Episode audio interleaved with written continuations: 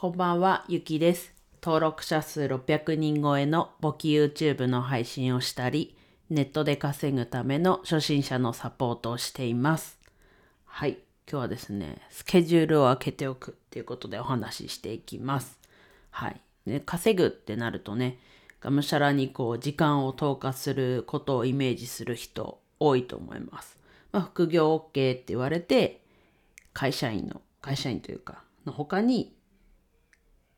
こうコンビニでバイトするみたいなそこもちょっと違うのかなと思うのでこう一概に時間を投下するのがいいとは言えないということで話していきます。はい。もちろんね、こうメリハリをつけて時間を投下してやるっていう時期があるのはいいと思います。ただそれがこう正解というか、そこでやっていくのはまたちょっと違うのかなと。もっとこうスケールアップさせるというかもっとこう稼いでいくってなるとちょっとやっぱり違うのかなというところです。ちょっと充電するんで待ってくださいね。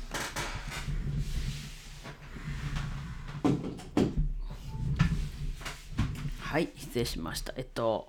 ねさっさと充電してから始めればよかったんですけどはい。でちょっとまた戻るんですけどまあ時間を投下するだけじゃダメだよっていうところ。でまあ、メリハリをつけて一時的に時間投下するのはいいと思うけどそれがこうゴールというかなのはちょっと違うのかなっていうところで今日のスケジュールを開けておくってところにつながっていくんですけどまあ稼ぐっていうとやっぱりこう時給で計算というか考える人が大半だと思うんですけどこう時給だけじゃないんだよっていうところでこうそれをこう念頭に置いた時に時給で稼ぐものとそうじゃないものがあるよと。じゃあそうじゃないものって何なのっていうと例えばですけど、まあ、他にもあるんですけど例えば成果物。まあ例えばウェブサイトを作ってくださいとか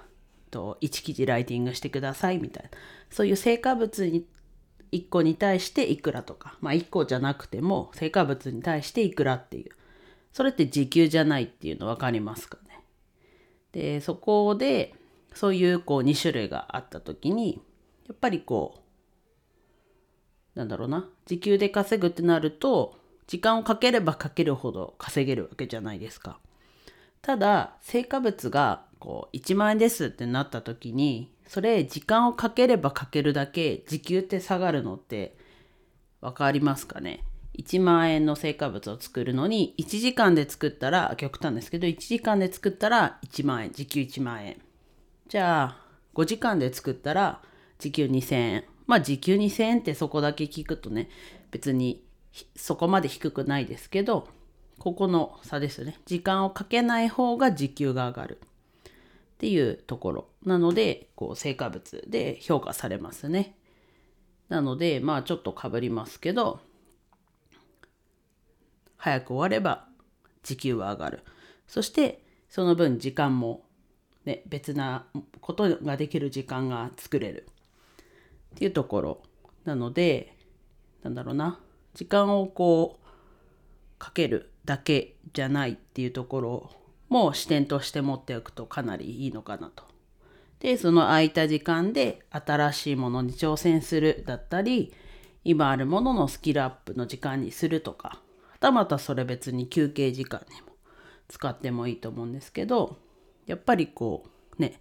どんどんこう成長していくためには新しいことをしてったりステップアップしていかなきゃいけないんでそういう時間がね作れないとやっぱりこう前に進めずこう停滞していくというかになっていってしまうのでまあ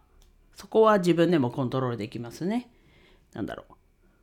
早く終わらせる。じっくりやる。まあじっくりやるもねそれは一つだと思うんですけど。なのでやっぱりこうなんだろうな。次のステップに行くためには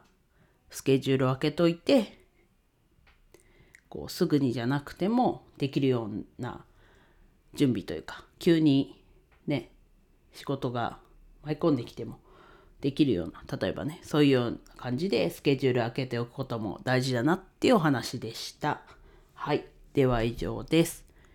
今日も一日楽しく過ごせましたでしょうか？ゆきでした。